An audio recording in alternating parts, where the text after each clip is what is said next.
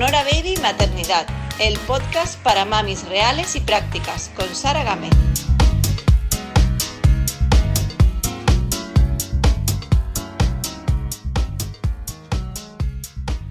Muy buenas y bienvenidos y bienvenidas un día más al podcast Sonora Baby Maternidad. Veréis, yo he dado el pecho a, mi hijo mayor y a mis mellizas y siempre me he encontrado con, cosillas, con vamos a llamarlos problemillas, porque bueno, realmente eran inconvenientes que yo me encontraba en la lactancia y de los que poca gente me había hablado, como puede ser la, la grieta, la perla de leche, la mastitis, eh, los conductos obstruidos, bueno, muchas cosas que, me, parece que sería muy útil si, si los hablamos y informamos a, toda aquella mujer que a lo mejor está embarazada, está pensando en dar el pecho o está dando el pecho y quizás está teniendo este tipo de problemillas y no sabe muy bien de qué se trata o, necesita más información.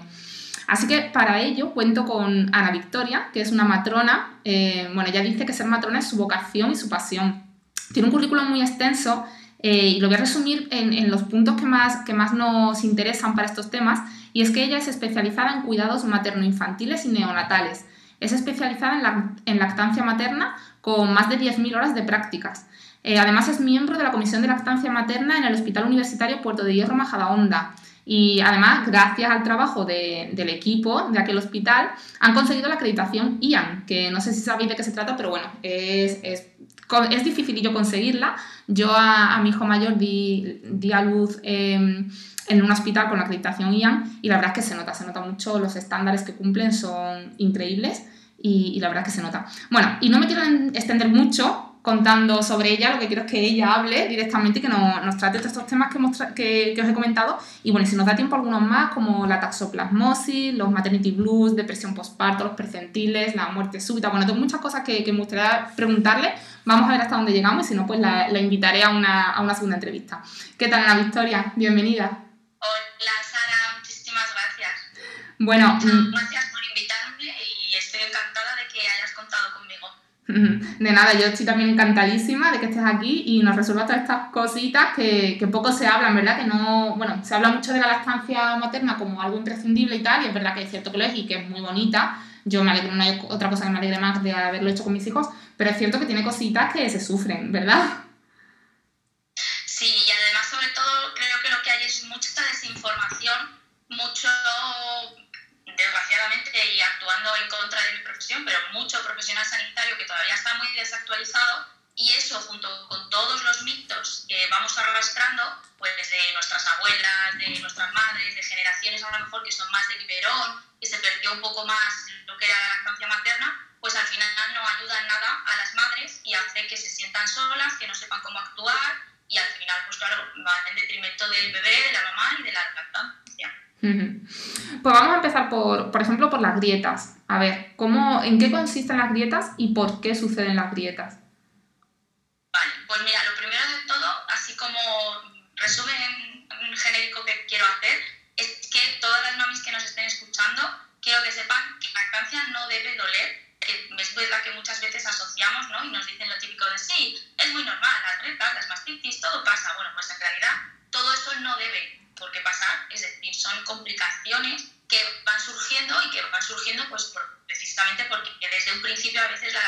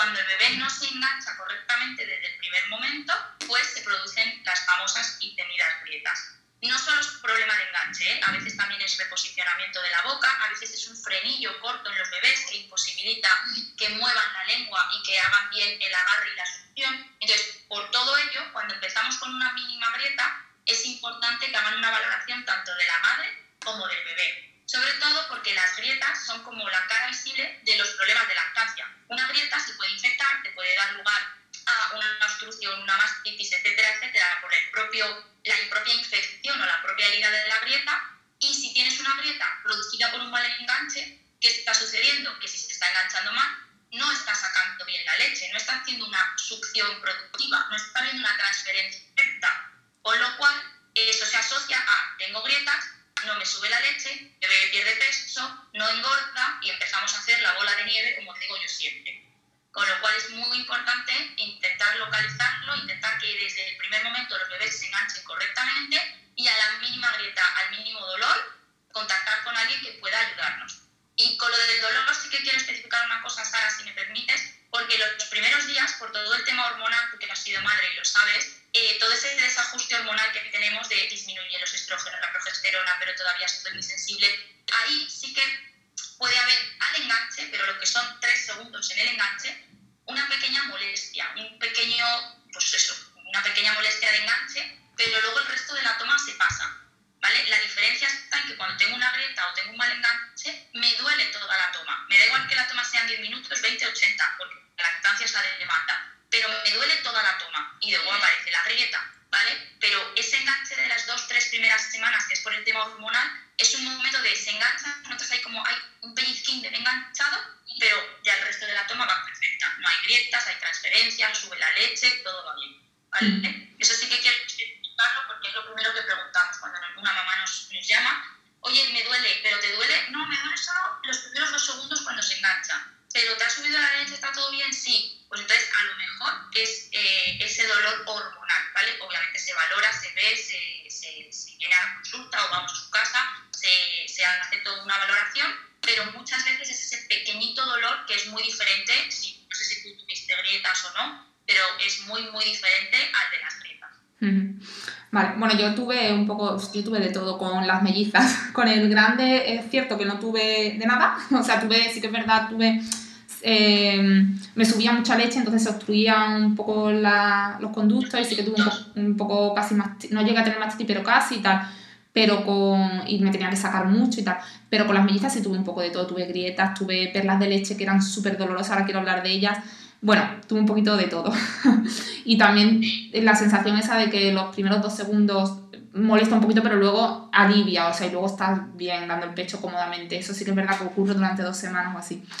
Eh, pero bueno, mm, no me quiero enrollar yo a contar mi caso particular. Quiero seguir preguntándote porque hay mucha información que, que obtener. Una cosa que, que, que retomo un poquito para atrás, mm, que estaba de lo que, que lo has mencionado, simplemente, y me ha parecido curioso y me gustaría tratarlo. No estaba eh, estipulado en el guion, ni mucho menos, pero me ha parecido, no sé, curioso, lo de la cesárea humanizada. ¿A qué te refieres con cesárea humanizada? Pues mira, eh,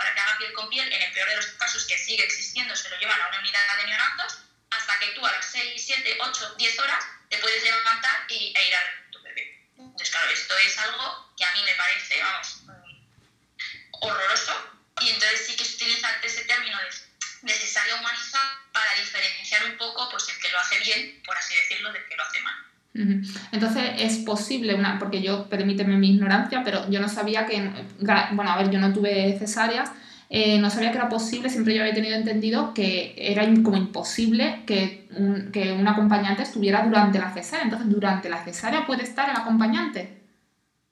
Es posible. El problema es que el protocolo del hospital, desgraciadamente, lo admita. Hay quirófanos preparados eh, y hay quirófanos pues no preparados. Bueno, yo creo que no necesita ninguna preparación, no sé qué decir, que es darle al acompañante un pijama, como el que usamos nosotras, unas calzas, un gorro, una mascarilla y, el adentro. O sea, que es que no hay nada más. Que es que igual que se puede vestir el de mantenimiento para arreglar la luz que se estropea, se puede vestir el acompañante para mujer. ¿Sabes? O sea, que es que no, no debería haber ninguna diferencia. Pero sí, o sea, es eso, se puede entrar perfectamente, o sea, vestido. Lo que no puedes entrar es en un quirófano como yo tampoco puedo entrar, claro, en un quirófano directa de la calle. Pero si a ese acompañante se le viste, se le pone un pijama de los verdes de quirófano, con sus calzas en los zapatos para que no entre con la suela del, de la calle, su gorro de quirófano para que no suelte ningún pelo y su mascarilla, que la mascarilla ahora la vemos todo muy normal, pero el quirófano la hemos llevado todos de toda la vida, pues ya está, se le pone una sillita al lado de, de la mujer y, y, ahí están los dos, ¿sabes? Lo que no puedes estar en medio del campo ni en medio del quirófano, pero en una esquillita en la cabeza de la mujer, que no hay ningún problema, ¿no? Es que no, es que no, no entorpece para nada. Es una persona más, como puede estar la matrona, como puede estar el gine. Y la mujer que está pariendo, eh, ¿estaría dormida completamente o no? Eh, ¿Se le duerme? Es que... mm, En la, en la, en la cesárea, ¿no? Sí,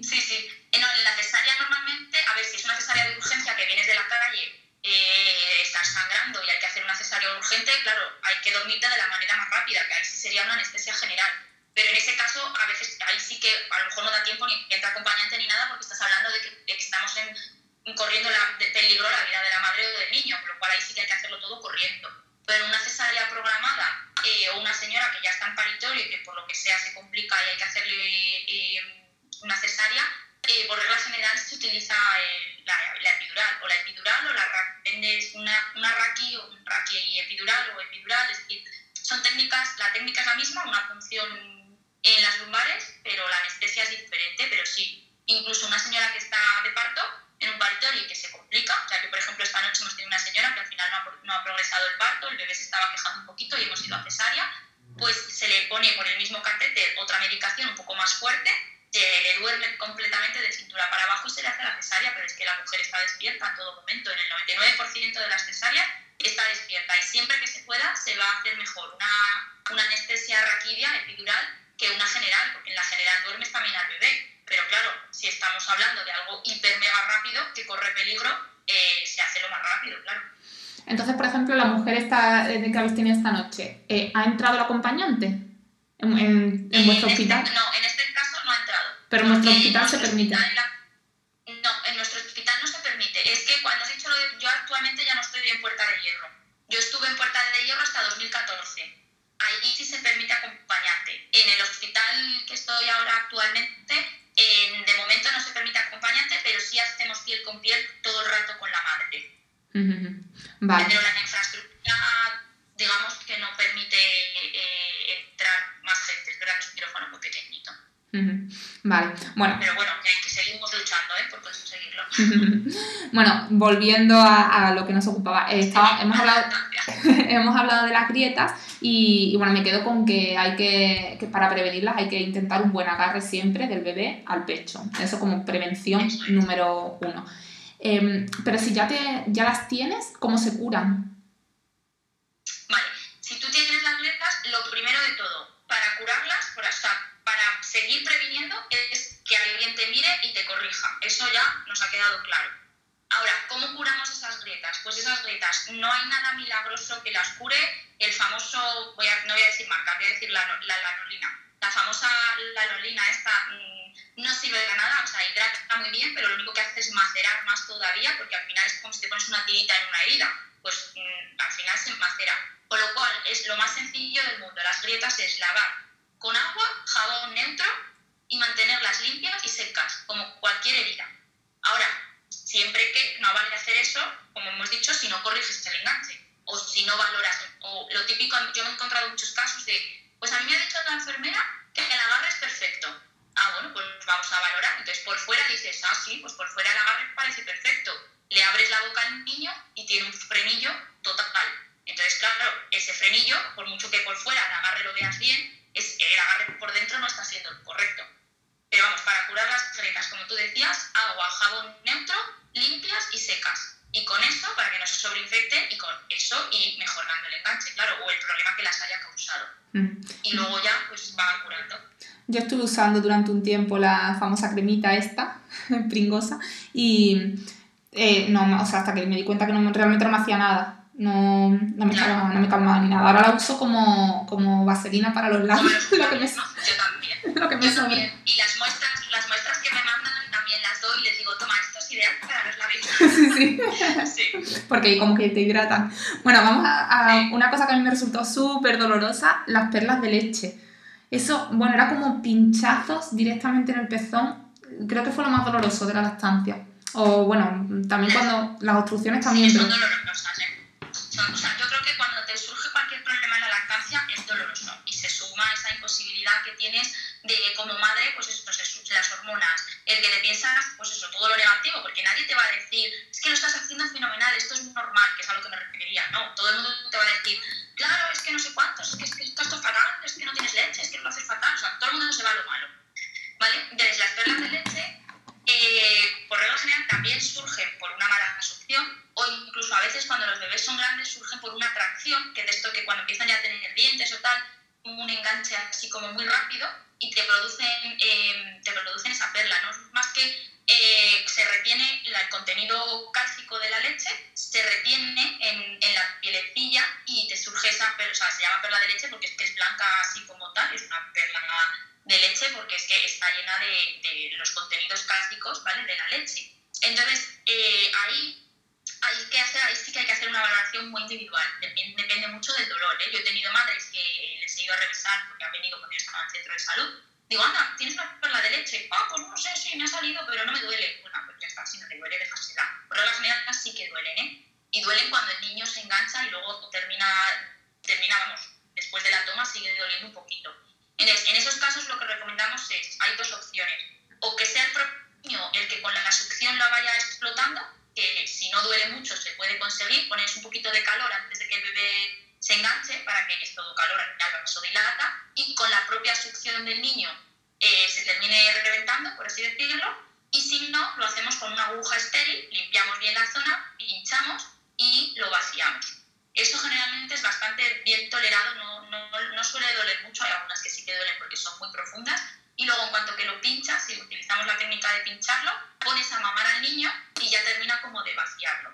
No garantiza que no vuelvan a salir, porque a veces vuelven a salir, sobre todo cuando ha sido por una atracción o por un mal enganche momentáneo, pero bueno, muchas veces eh, suelen no volver a salir, ¿eh? o sea, no suele ser algo, eh, pues ni es tan conocido como las grietas, porque no es tan frecuente, dejemos el frecuente como que no debería ser, pero vamos a llamarlo así, pero sí que mm, suele salir. A la madre que les sale, es verdad que yo no he tenido ningún caso de decir cada semana me sale una perla de leche. he tenido un caso que le ha salido, como mucho se le ha repetido una vez, pero no más. ¿eh? Yo creo que no he tenido que llegar a pinchar a la misma mujer dos veces Sí que es verdad que es menos conocido lo de la perla de leche. De hecho, yo con mi hijo mayor no tuve nada de eso y cuando lo tuve con las niñas no tenía ni idea de que eso existía, no sabía lo que me estaba pasando. Y en mi caso fue porque le empezaron a salir los dientes, ella le empezaron a salir los dientes bastante chiquitas y, eran muy brutitas, con, mamando. Y yo creo que fue... dieron ahí un mordisco. Sí. Pero ellas mismas, lo, yo a mí nunca me pincharon, ellas mismas lo solucionaron. bueno. por eso te digo que es tan importante siempre individualizarlo. Eh, otra cosa, bueno, esto sí es conocido, la mastitis. Y los conductos obstruidos, ¿no? Porque está como relacionado, se te obstruye un conducto y eso... Sí, sí depende de la bibliografía que consultes, de hecho, eh, te lo consideran como primos hermanos, por así decirlo, ¿no? Es decir, es verdad que hay obstrucciones que no terminan en mastitis, pero sí que es verdad que hay muchas mastitis que vienen de una obstrucción.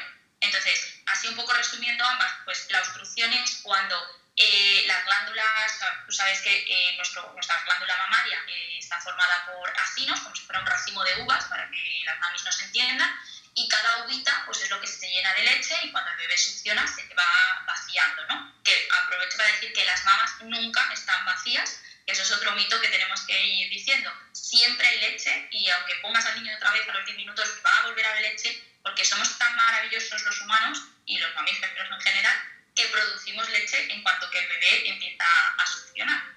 Entonces, eh, cuando se nos obstruye uno de esos conductos, pues si lo detectamos a tiempo, que normalmente se detecta pues porque es muy doloroso, que lo has tenido, lo sabrás, es muy doloroso, hay que masajearlo, en este caso sí que hay que ponerle un poco de calor local en, ese, en este conducto obstruido y masajearlo muy bien hacia la zona de la areola y el pezón para ir vaciándolo y drenándolo, pero si tenemos un conducto por ahí perdido, vamos a decir, que no nos molesta, que no nos ha hecho nada hasta entonces y no nos hemos dado cuenta, esa leche retenida se puede convertir en una mastitis al fin y al cabo, es una infección por una disbiosis, es decir, un desequilibrio en, en las bacterias de la leche. Nosotros, si ponemos la leche en un microscopio, vamos a ver eh, bacterias y microorganismos vivos, porque es por lo que está compuesto y es la gran diferencia de la leche artificial. Entonces, esa, esa disbiosis, como cuando nos salen cándidas en la vagina, hay un desequilibrio en, en las bacterias normales, entonces hace que se produzca la mastitis. Y ahí ya depende de pues, si da clínica, si no da clínica, si solo se pone la zona roja, pero por regla general suele, las mujeres suelen tener un malestar general muy grande, como cuando estás con la gripe, a, veces, no siempre, pero muchas veces te da fiebre, picos de 38, 39, la zona se pone enrojecida, está dura porque es secundario a una obstrucción previa, y entonces, eh, pues claro, eso es fundamental eh, liberarlo, fundamental curarlo, y esto aquí también los estudios van cambiando, va evolucionando, es pues lo bueno que tiene la ciencia, que vamos evolucionando. Y aquí lo que se ha visto es que en el caso de una mastitis confirmada, una mastitis, es decir, que te ha visto un profesional y te ha dicho, sí, esto es una mastitis, o por lo menos aparece una mastitis por todo el cuadro clínico que hemos dicho, básico y fundamental es el vaciado frecuente, o sea, aquí sí que hay que, pero vamos, vaciar y vaciar y vaciar y vaciar para que esas bacterias vuelvan a regenerarse e incluso aquí muchas mamás dicen, jolín, pero es que si me pongo al niño y por lo que sea, eh, solo ha tomado de, este pecho y el otro no me lo he podido vaciar, digo, pues saca leche, no pasa nada. O sea, mejor curar que descurar, entre comillas. Después, eh, un exceso un poquito de producción de leche, que por otra parte no vas a tener tanta producción de leche porque con las mastitis justo, por toda la infección, las bacterias al final hacen que haya un poquito menos de leche. De hecho, muchas mujeres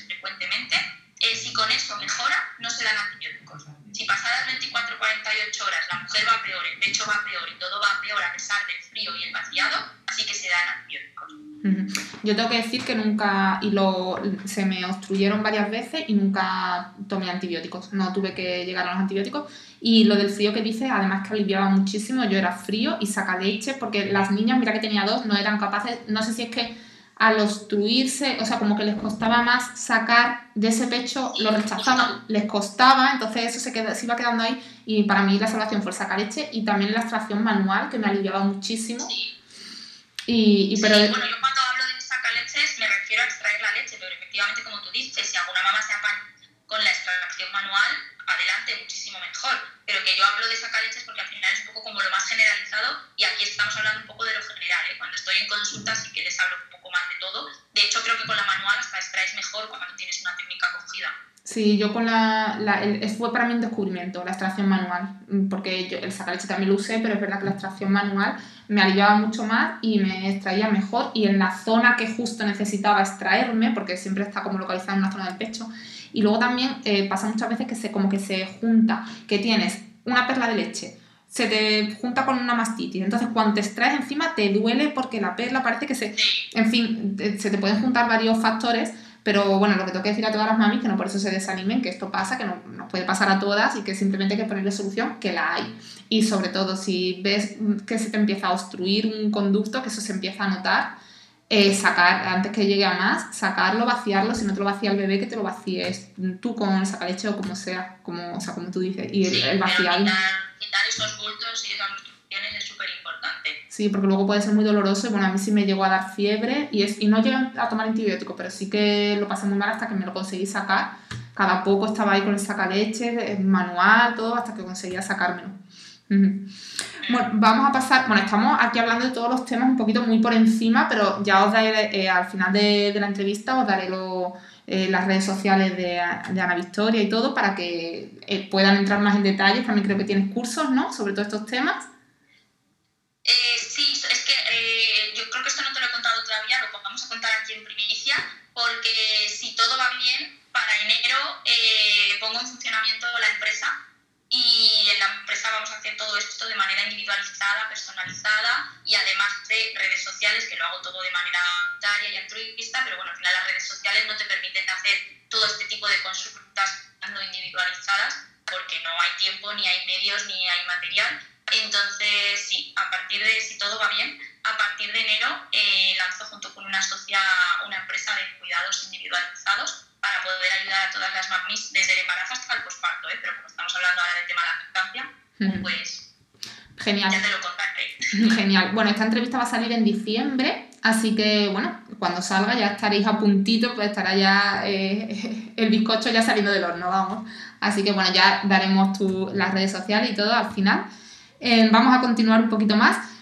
Eh, a ver, la técnica del vasito y de la jeringa, cuéntame, porque esto de la jeringa también para mí fue un descubrimiento con las mellizas, porque yo tuve a una ingresada, entonces hasta los tres días no le pude poner el pecho y con la jeringa fue lo que me, un poco también me ayudó mucho a que se enganchara y, lo consiguiéramos al final.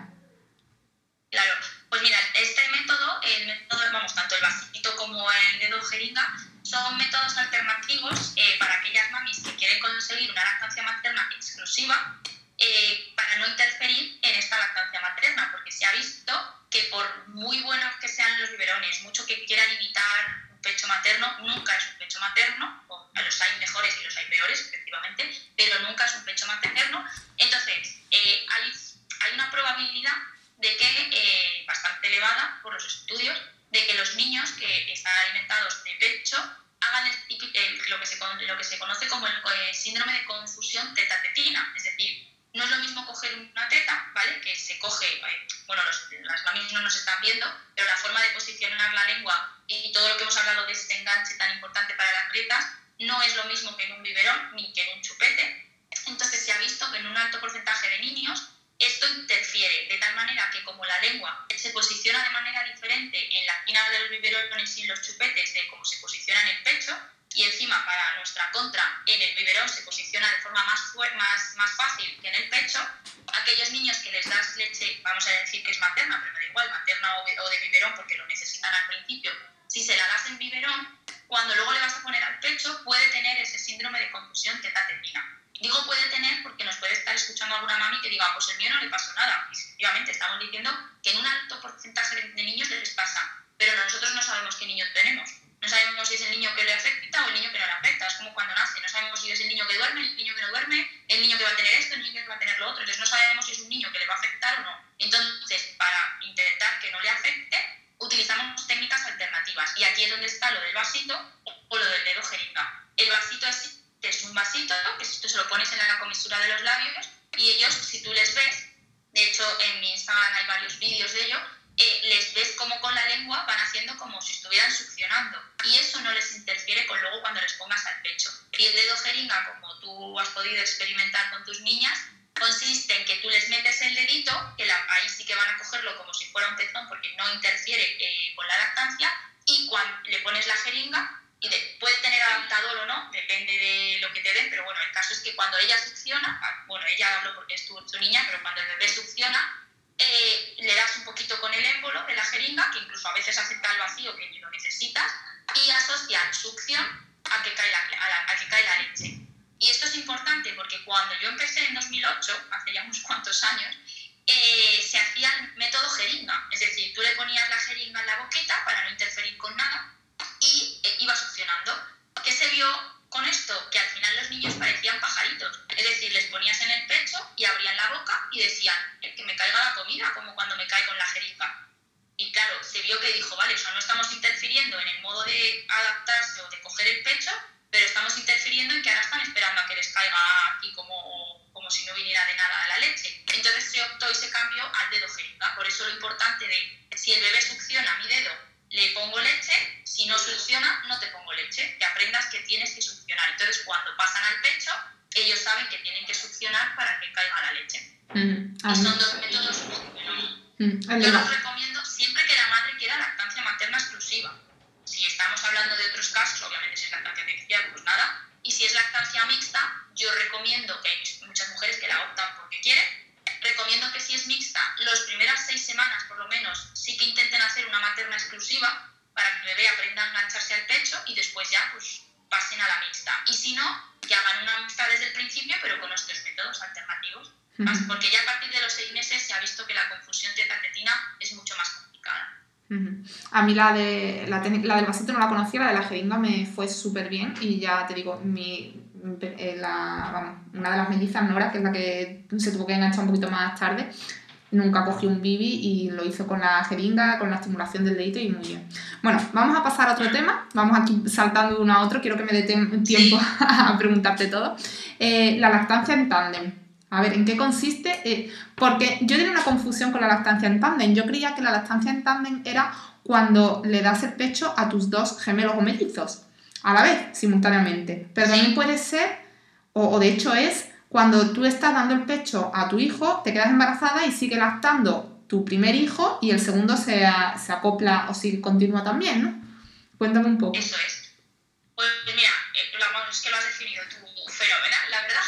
Pero sí, es eso. O sea, puedes utilizar la lactancia en tándem cuando son gemelos, que significa simultáneamente a los dos a la vez, y en este caso a los dos a la vez porque los dos han nacido a la vez y entonces los dos están mamando a la vez, son dos lactantes, o bien porque estás quedado embarazada mientras seguías dando el pecho, el bebé mantiene eh, la lactancia durante todo el embarazo y cuando nace el bebé, pues estás dando de mamar a un recién nacido y a tu otro lactante, que puede tener un año, dos, tres, cuatro, cinco o los que el niño tenga. Y eso es en tándem, a los dos a la vez, simultáneamente. Y se puede hacer tanto en gemelos, ya te digo, como en mayor y pequeño. Y no pasa nada porque siempre dicen que la leche se adapta al, al bebé que está mamando. Entonces, si está mamando un niño de tres años y un bebé de dos meses, ¿esa leche a quién se adapta? Pues las mujeres somos tan maravillosas que eh, la leche se adapta al recién nacido, que sabe que nuestro cuerpo sabe que es el que más requerimientos tiene.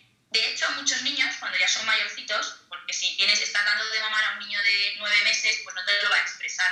Pero cuando tienen dos, tres años, eh, de hecho los niños lo dicen, ah, sabe rara, sabe, ahora sabe rara. Y es porque inmediatamente o incluso semanas antes, aunque tú tengas a un niño de tres años mamando al pecho, tu cuerpo, por las hormonas, por la placenta, por la progesterona, por los estrógenos, por todo lo que está produciéndose dentro de ti, tu glándula mamaria vuelve como a resetearse, vuelve a producir ese calostro y cuando el bebé nace tienes ese calostro o incluso desde antes en el embarazo tienes precalostro. Y entonces eh, vuelves a tener ese líquido maravilloso, oro líquido que le llamo yo, eh, anaranjado, amarillento, eh, no de, vamos, de la inmunidad más importante que le puedes dar a tu bebé. Y el otro, sí, se vuelve a tomar su calostro, no pasa nada. Es como si le, vuelve, le volvieras a dar una segunda vacuna de leche. O sea, maravilloso, no pasa nada. Pero sí, de hecho, durante el embarazo, en el primer trimestre, eh, el cuerpo se adapta tanto que, para que veas cómo se resetean las glándulas y todo, que hay, hay una disminución en la producción. Y esto, aquí muchos niños se destetan porque es como, no sale, no sale, no sale, porque eh, la glándula se está reseteando. Entonces, tú puedes continuar, por supuesto, porque la, la, lactancia no solo es succión nutritiva, también sabemos que existe la succión no nutritiva y hay muchos niños que notan y perciben que estás saliendo menos porque estás embarazada, pero quieren seguir succionando. Pues si tú estás de acuerdo, pues le dejas, no pasa absolutamente nada, ¿vale?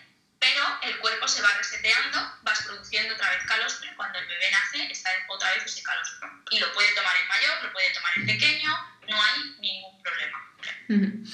Y hablando de lactancia en tándem de gemelos o mellizos, eh, bueno, no sé si sabes, no, lo hemos hablado, y, pero bueno, no está ni preparado ni nada, pero bueno, yo eh, comercializo en Sonora Baby, tenemos un cojín de lactancia gemelar que está patentado, que es totalmente eh, distinto a los demás y que, bueno, las clientas que me lo han comprado están muy contentas. Yo también lo usé y, y, bueno, para mí fue imprescindible para dar la lactancia simultánea a mis dos bebés para que, bueno, a mí tener un poquito más de tiempo entre toma y toma y tener un poquito más de vida, a mí me, me resolvía muy bien también por las noches el darle simultáneamente. Entonces ahora te pregunto a ti sinceramente, no porque yo venda un cojín de lactancia gemela, ¿lo ves una herramienta buena en estos casos? Y luego mi segunda pregunta, eh, ¿ves importante o ves ventajoso realmente dar el pecho simultáneamente cuando se trata de gemelos?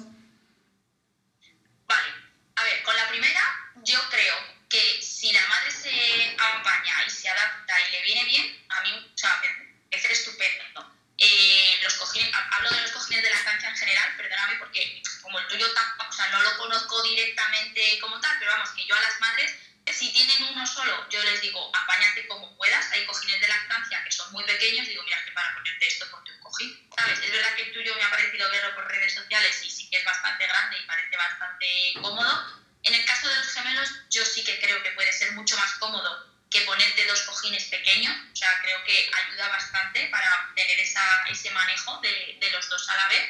Y luego de darles a la vez o no, pues hombre, lo ideal, maravilloso e idílico, como tú dices, para ahorrar tiempo y para tener tú también más tiempo, sí que es darle a los dos a la vez.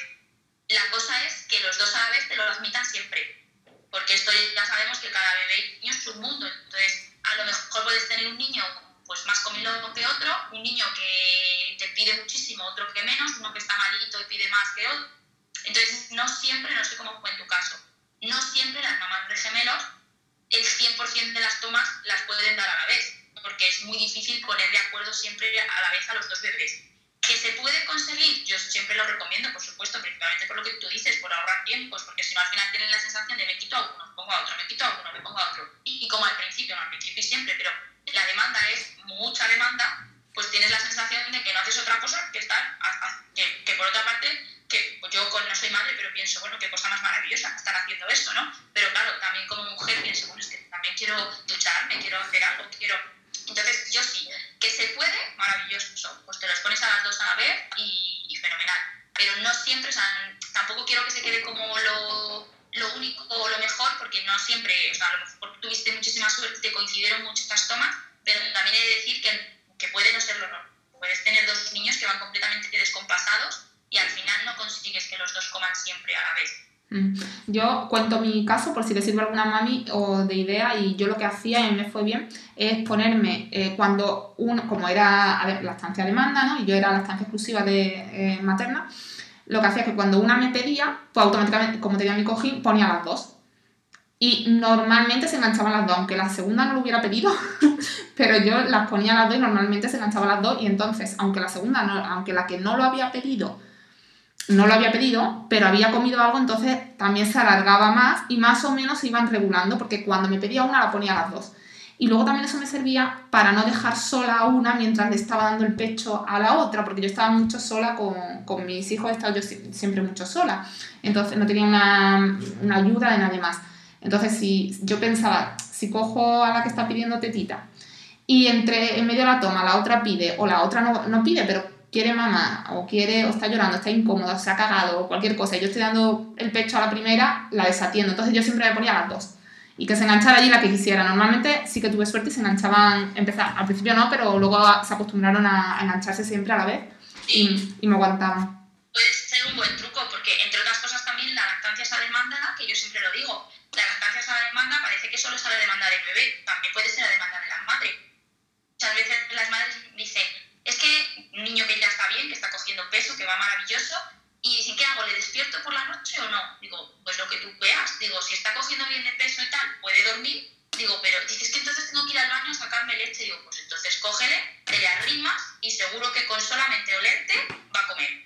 Y entonces, pues eso, lo mismo para, para los gemelos. A mí me parece un buen truco. Que, repito lo mismo, que a lo mejor se queda ahí planchado tan a gusto al lado de su madre y de su teta, y no hace nada y dice, pues nada, pues no lo he conseguido, a la, siguiente. Cuando me pida la otra vuelvo a hacer lo mismo. Pero bueno, puede ser que pues sí, al final, mm. como he dicho antes, es que somos mamíferos, entonces al final estás ahí, estás oliendo a mamá, mamá es mucho más que, que una teta, eh, la teta es mucho más que de alimento y entonces pues al final se engancha. Y si es una succión no nutritiva y es una succión calmante simplemente por estar ahí contigo, pues oye, pues, pues también lo necesitan, también Mm. También me ha parecido buen truco que nunca me lo habían dicho como tal, pero ahora que lo has dicho, yo también lo usaba. Y era el, también era demanda mía. O sea, por ejemplo, si yo sabía que íbamos a tener que coger el coche y hacer un viaje de 20 minutos, media hora, y en esa media hora no le iba a poder dar el pecho, pues antes de salir o, antes de ir a la compra antes de tal, le daba el pecho aunque no me lo hubieran pedido, porque así los, aguanta, los aguantaba hasta que hiciera aquel recado que tenía que hacer. También me parece buen truco. Eh, bueno, has comentado antes las crisis de la lactancia. ¿En qué consisten? Porque yo también las viví y también se pasa un poquillo regular. A veces como que, oh, esto no va a acabar nunca. Me refiero al estar, al estar todo el rato, porque yo recuerdo días enteros metida en casa con las dos enganchadas y no había manera de separarlas de la teta. Parecía que no, que no conseguían extraer lo que ellas querían. Y eso duraba varios días. Sí, pues las crisis de lactancia son eso, son momentos en la lactancia, que además es lo que decíamos al principio, si nadie te los cuenta o no los conoces, pues muchos de ellos dan pie a mm, ya no quiere pecho, lo rechaza, no tengo leche, porque cada crisis pues lleva asociado varias cosas. Hay algunas crisis que son de crecimiento del bebé, es decir, que está creciendo, con lo cual, ¿cuál es su forma de decirte, mamá, necesito más leche, que estoy creciendo?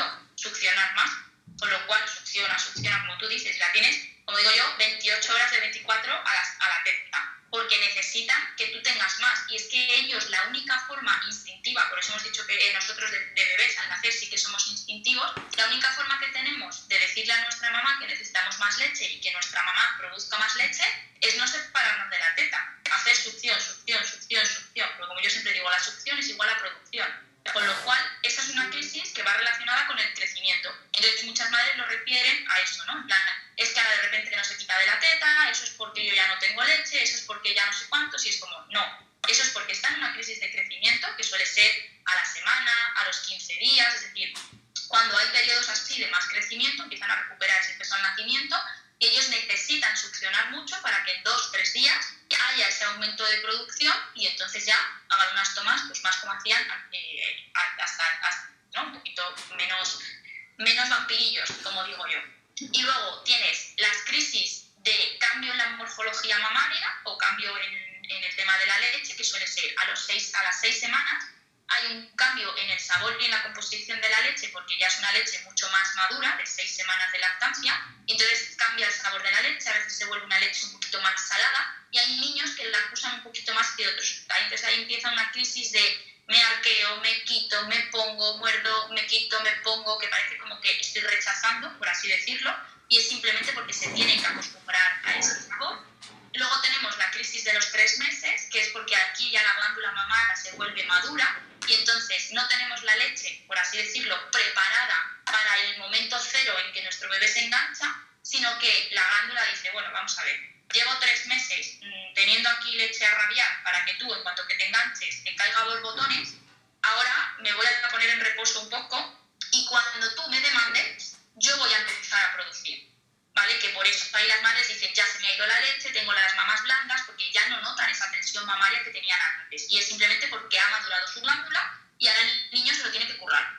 El niño tiene que estar ahí un par de minutillos mamando y, y es cuando empieza a salir la leche. Entonces, aquí también lo llamamos crisis de lactancia porque hay niños muy impacientes que eso no lo entienden. A mí, ¿por qué me salía antes leche tan rápido y ahora tengo que estar yo aquí currándome los dos minutos hasta que me salga la cantidad que yo quería? Entonces, esa crisis también se acusa mucho y esa es la más larga de todas, porque es que más tardan en acostumbrarse los bebés.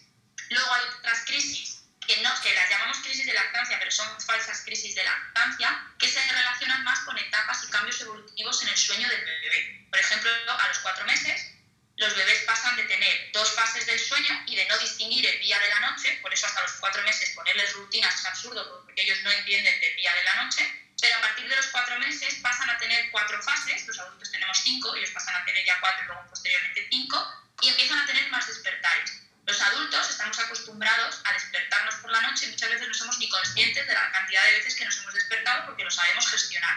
Los bebés no saben gestionarlo, entonces con cada despertar lloran, se sienten angustiosos, se sienten mal,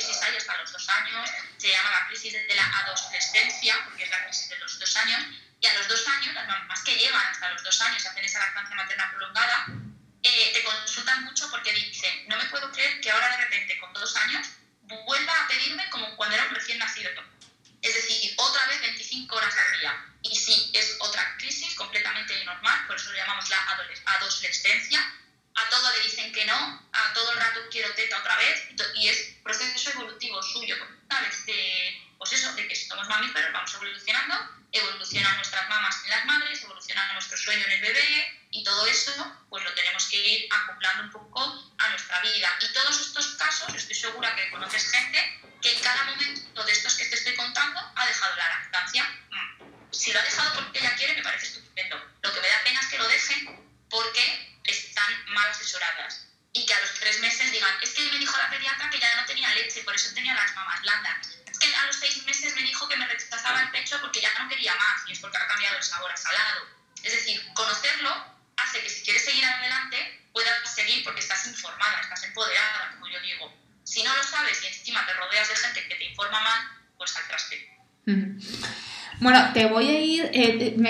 solo sobre la estancia materna. Llevamos ya 50 minutos, así que la voy a hacer. Me contestas brevemente luego te pregunto una pregunta que yo siempre hago y ya y acabamos así en este episodio del podcast con, con el tema de la estancia.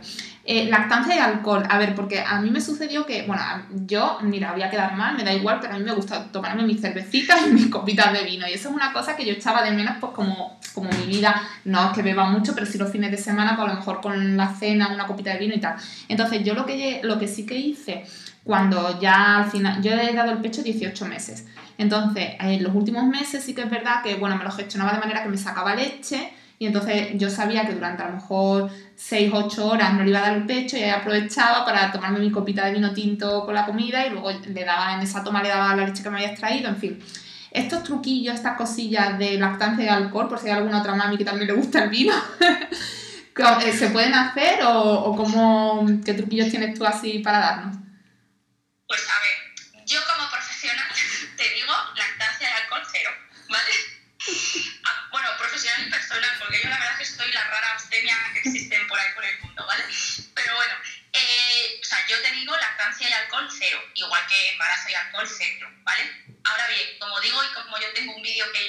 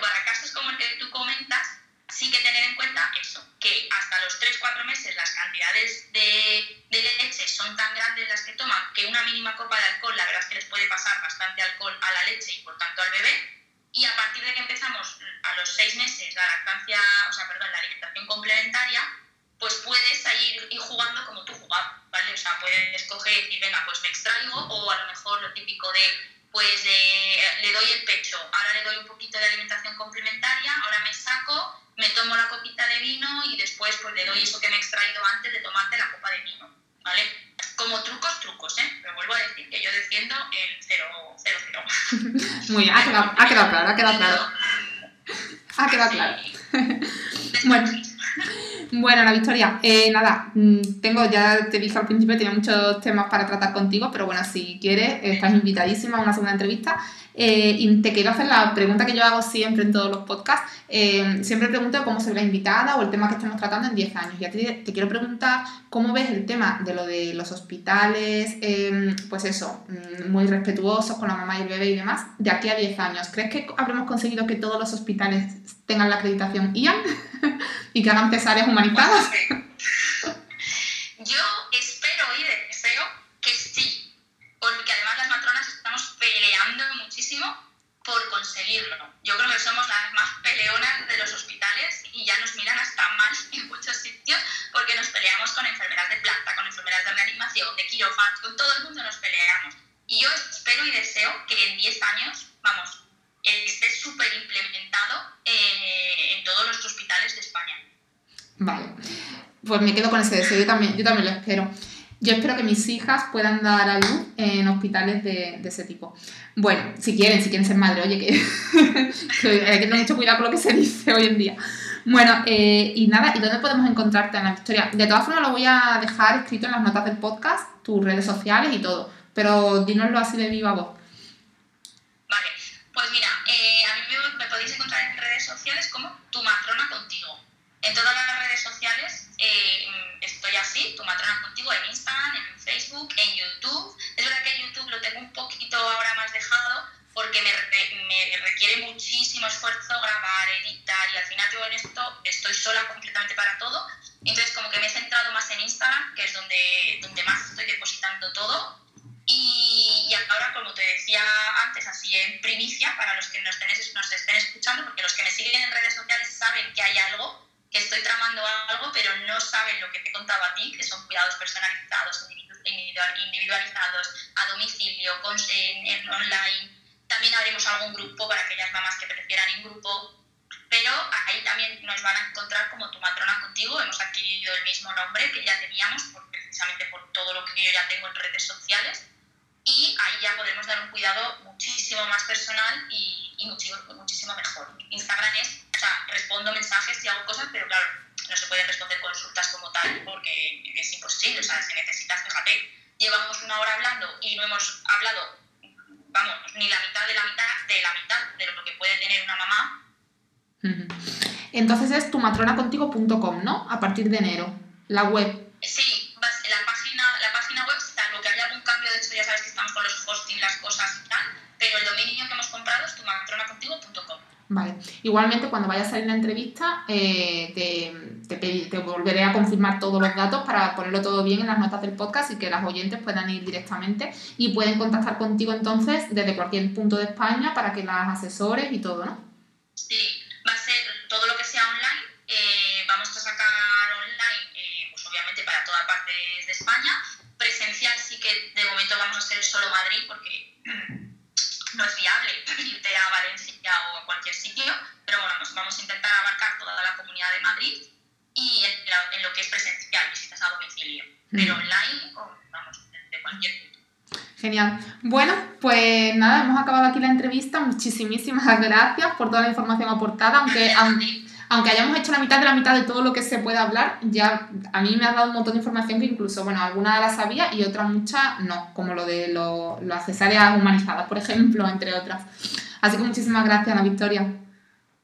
Muchas gracias a ti, Sara, y yo, pues bueno, como has visto que soy de hablar fácil, eh, si quieres hacer una segunda parte centrada más en embarazo, cosas de embarazo, es que, vamos, lo que necesites, porque me encanta la docencia, me encanta divulgar y me encanta que las mujeres estén informadas, estén formadas y luego ya a raíz de eso ya pidan su personalización y su individualización, pero la información general, la información es poder en esta vida. Totalmente de acuerdo. Bueno, pues a los oyentes un besazo muy fuerte y nos escuchamos en el próximo episodio.